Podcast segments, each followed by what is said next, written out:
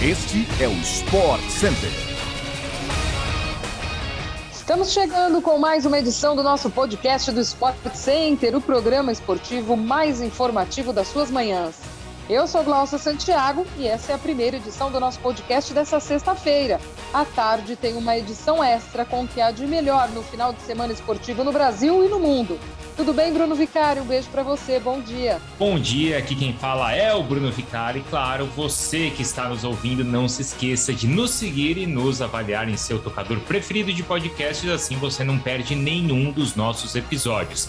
Também é bom você ficar ligado, claro, na ESPN, no Star Plus ao longo do dia, porque hoje serão três edições do Sport Center. Então tem SC às 11 da manhã, tem também às 8 horas da noite e ainda às 11 da noite. A primeira edição do Sport Center hoje é mais curta, inclusive, por conta do sorteio dos grupos da Libertadores, que acontece ao meio-dia com transmissão ao vivo pela ESPN no Star Plus.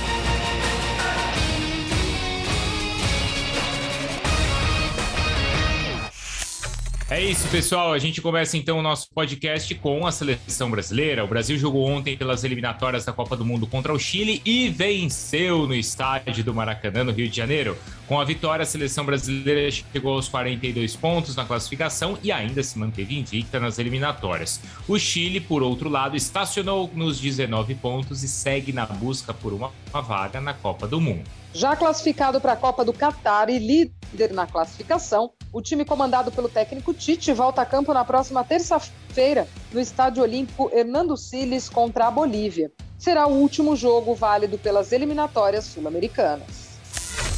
O Corinthians avançou ontem às semifinais do Campeonato Paulista ao eliminar o Guarani, garantindo a última vaga na próxima fase.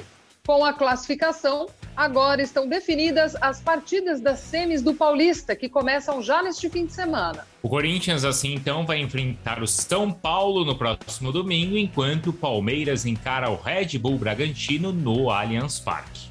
Aliás, vale a gente comentar que caso o time do Abel Ferreira chegue à decisão do Campeonato Paulista, não vai poder jogar em seu estádio. As finais estão marcadas para os dias 30 de março e 3 de abril. Mais um show do Maroon 5 deve inviabilizar a realização da segunda partida no Allianz. É, o show vai acontecer no dia 5, portanto na terça-feira, então por conta de fatores aí da montagem e desmontagem do palco, não vai ter tempo para a partida do Paulistão ser realizada. Palmeiras já admite a possibilidade de jogar a final fora de sua casa, mas prega cautela, claro, porque ainda não se classificou para esse confronto que vai definir o título paulista. Já acertado com o Botafogo, o português Luiz Castro usou as redes sociais para confirmar o acerto com o clube alvinegro. Com uma camisa retrô do Glorioso nas mãos, o ex-treinador do Aldo Rail afirmou que está pronto para iniciar a caminhada com o Botafogo. Castro deixou o clube do Catar no início da semana e deve chegar ao Rio de Janeiro no próximo domingo.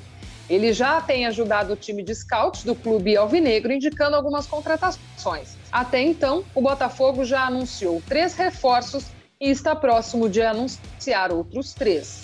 O português, quando chegar ao Brasil, vai iniciar os seus trabalhos com o time alvinegro, mirando então a estreia no Campeonato Brasileiro, que está marcada para o dia 10 de junho e vai ser contra o Corinthians. O prefeito de Nova York, Eric Adams, anunciou ontem que atletas e artistas da cidade não vão ser impedidos de trabalhar por não estarem vacinados. Isso inclui o armador Kyrie Irving, estrela do Brooklyn Nets, que recentemente criou polêmicas na NBA por não querer se vacinar contra a Covid-19. A decisão do prefeito, no entanto, causou polêmicas por ser apenas uma exceção, ou seja, trabalhadores de empresas privadas e governamentais ainda estarão sujeitos ao decreto para assim poderem trabalhar na cidade. Ele afirma ainda que essa exceção é importante para melhorar o desempenho econômico da cidade, pois jogadores atraem pessoas aos estádios. De qualquer maneira, Irving agora poderá fazer a sua estreia em casa neste fim de semana com o Brooklyn Nets. O primeiro jogo de Curry no Barclays Center será no próximo domingo contra o Charlotte Hornets. Mas fique ligado porque amanhã já tem Nets ao vivo pela ESPN no Star Plus. O time do Brooklyn visita o Miami Heat, líder da Conferência Leste, e a bola sobe às 9 horas da noite. Agora tem mais eliminatórias para a Copa do Mundo e lá na Europa. Portugal venceu a Turquia por 3 a 1 na repescagem para a Copa e agora vai enfrentar atenção, hein? A Macedônia do Norte na partida decisiva pela vaga do Mundial. A Macedônia, inclusive, também jogou ontem e eliminou a Itália com um gol marcado aos 47 minutos do segundo tempo. Foram mais de 30 finalizações da Itália, Glaucia, mas quem levou a melhor em Palermo, na Sicília, foi a Macedônia. Quem diria? Pois é, Bruno, mais uma Copa do Mundo sem a Itália, né? Não dá para pensar em Copa sem a participação da seleção italiana. O país de Gales também avançou ontem ao vencer a Áustria por 2 a 1 e agora aguarda o vencedor do confronto entre Escócia e Ucrânia, que foi adiado. Por fim, a Suécia eliminou a República Tcheca ontem e jogará pela vaga contra a Polônia. E aí, falando em partidas classificatórias para a Copa do Catar, hoje Egito e Senegal se enfrentam pelas eliminatórias africanas em uma reedição da final da Copa Africana de Nações, que terminou com o título de Senegal. De novo, em aquela história, Mané de um lado, Salah do outro. A ESPN vai transmitir então essa partida, tá? A partida de ida desse confronto. O jogo começa às quatro e meia da tarde, transmissão ao vivo pela ESPN no Star Plus.